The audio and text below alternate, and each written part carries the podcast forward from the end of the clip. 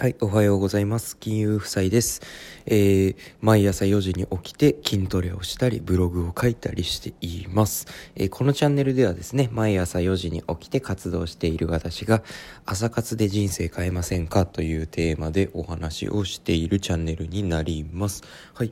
えー、実はですね、えーと、これは2回目の収録でございましてですね、えー、ツイッターのフォロワーさんからですねいつもリップをくださるとてもす素晴らしい方なんですけど、えーと、その方にですねツイッターの方で、えー、DM でですねわざわざあの先ほど挙げた音声配信の方が音声が入ってなくて BGM だけですよっていうご指摘いただきまして本当にありがとうございました。えっ、ー、と確認したらですね録音する時にうんとちょっとボタンを押し間違えてですね録音そもそも音取れてなかったよっていうことになってそれに気づかずですねそのままアップしてしまいました。申し訳ございませんでした。で、投稿は全部消してですね、また一から撮り直しております。で、今日のお話は何の話をするかっていうとですね、えっ、ー、と、本業を頑張れない人は副業でも結果が出ませんよっていうお話をしていきたいと思います。で、えっとなんでこんな話するかっていうとですね、えっ、ー、と、2021年から副業始めてみようって言って、あの、このコロナ禍でね、本業の収入も落ちてきて、副業頑張ろうって思ってる方がちょっと増えてきてるんじゃないかなと思うんですよ。2020年よりももっと。で、えっ、ー、と、その副業頑張る時に気をつけてほしいっていうのが、まあ、本業で頑張らないと副業でも結果が出ませんよっていうことなんですよね。なので今日はこのお話をします。で、えっ、ー、と、まず、なんでそもそも本業頑張らないと副業でも結果が出ないのってとこなんですけど、副業ブロガーっていうのが、うの強みとしてはですね、あの、本業のうんと知識を生かしてブログのネタにできるってことなんですよね。本業の知識を、まあ、そのままブログの記事のネタにできてえっ、ー、とまあいい記事書けるってことなんですけどあの例えば本業でですね私なんか金融機関に勤めてるんですけどうんと金融関係の専門的な知識だったりあと私のブログでアクセス数が一番高いブログっていうあブログ記事っていうのがですねあの住宅ローンの審査のポイントなんていう記事を書いてるんですけどその記事が一番アクセス数多いんですけどそれは何でかっていうと,、うんと本業で得た知識本業でまあ今取り組んでいることっていうのは一般の方々に比べて専門性がとても高いんですね。専門性が高いっていうことはそれだけ一般の方がその記事を見てえー、なるほどな。あそうなんだっていうふうにうんとまあ簡単に言うといい記事になってるわけですよね。専門性が高くてうんとその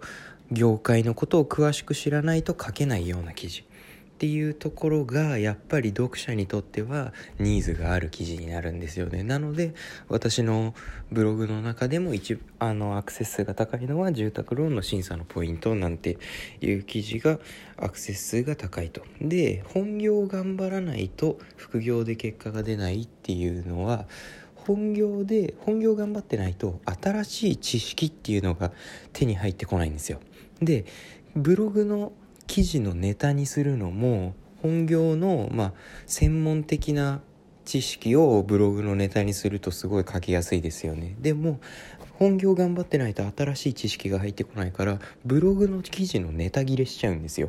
でネタ切れししないために本業をしっかり頑張って、えー、と結果もね本業の結果もしっかり残していくと。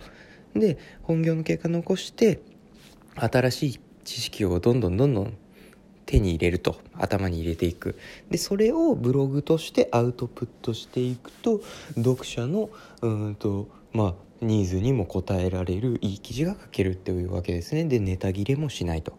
いう感じになっております。でえっ、ー、と正直ですね副業を頑張っててであのもう実際副業の方に一本で本業を辞めてフリーフリーとしてフリーランスとして働いていきたいよっていう、まあ、目標を持っている方いっぱいいらっしゃると思うんですけどうんとその場合に注意してほしいこともお話ししておきます。それはうんとですね何かっていうと本業の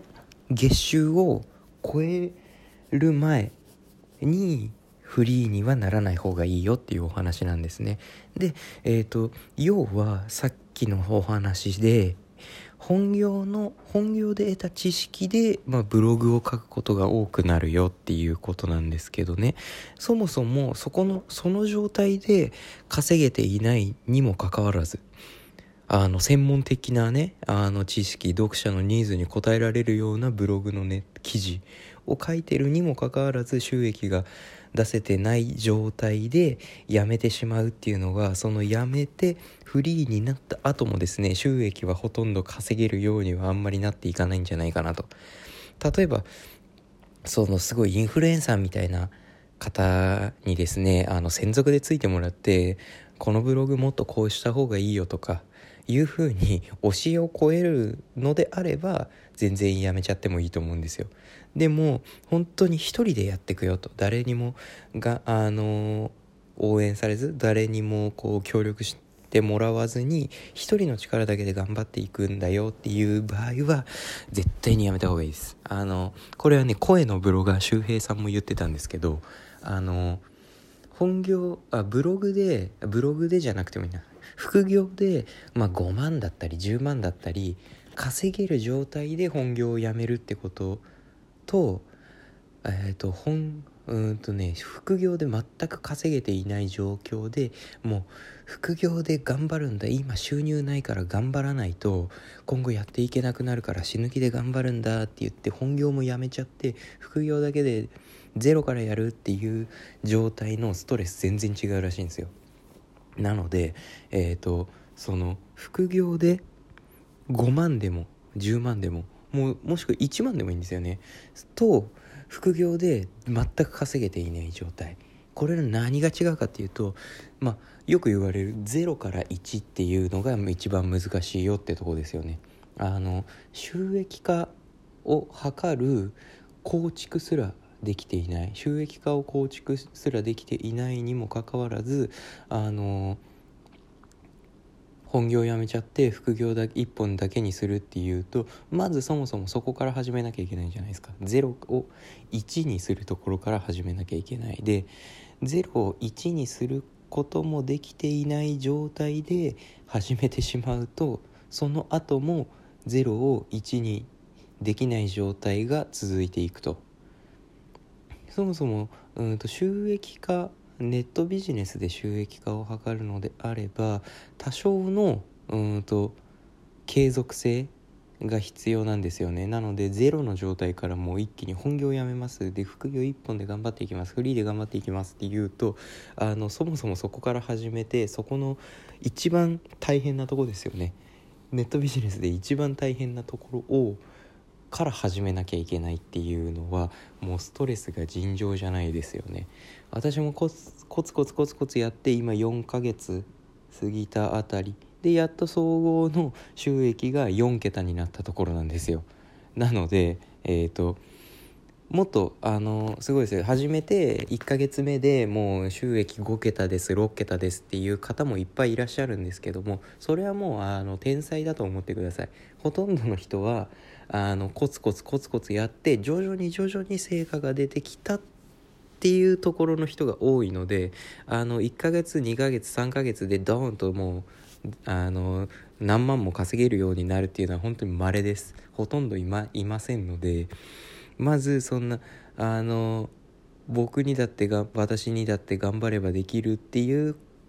のは思わない方がいいですね。で頑張った結果成果が出なくてあのやっぱ私はセンスなかったっつってやめちゃったら本業やめてる状態でそれやっちゃったら収入マジでゼロになっちゃうのでいくらか稼げるようになってからやあの副業をフリーにするんであればですよ。あの副業一本にするんであればある程度稼げる状態になって稼ぎ方が分かってからやめた方が絶対にいいと思います。その後苦労することになります。はい。で、今日のお話、本業を頑張れないと副業でも結果が出ませんよっていうお話ですね。えっ、ー、と、もう一度まとめると、本業で、えー、あ副業ブロガーの方っていうのは、えーと、本業の知識を使ってブログの記事のネタにすることが多いと思います。で、それが専門的な知識によるもの、専門的な知識をうんとかけるので読者のニーズにも応えられる。ああなるほどなっていうこれいい記事だなって思われる記事が書きやすいってことですね。でえっ、ー、とそのために本業を頑張って新しい知識を得ていく。頑張らないと新しい知識なんか得られませんよっていうことなのでそもそも副業ブロガーの皆さんは本業もしっかり頑張っていくことで副業の方にも